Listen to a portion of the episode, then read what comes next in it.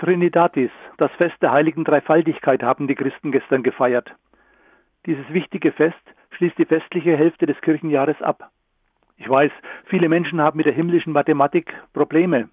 Da heißt es 1 plus 1 plus 1 ist 1. Manche meinen deshalb, Christen glauben an drei Götter. Aber schon die bildhaften Begriffe Dreieinigkeit oder Dreifaltigkeit machen deutlich, dass Gott in seiner Person und seinem Wesen ein Geheimnis ist. Es ist nicht logisch zu erklären. Die drei Personen Gottes unterscheiden sich in ihren Eigenschaften, in ihrer Stellung und ihrem Aufgabenbereich voneinander. Dennoch bilden die drei Personen im Wesen Gottes eine Einheit. Sie handeln weder gegeneinander noch unabhängig voneinander. Ich möchte es mit den drei Aggregatzuständen des Wassers illustrieren.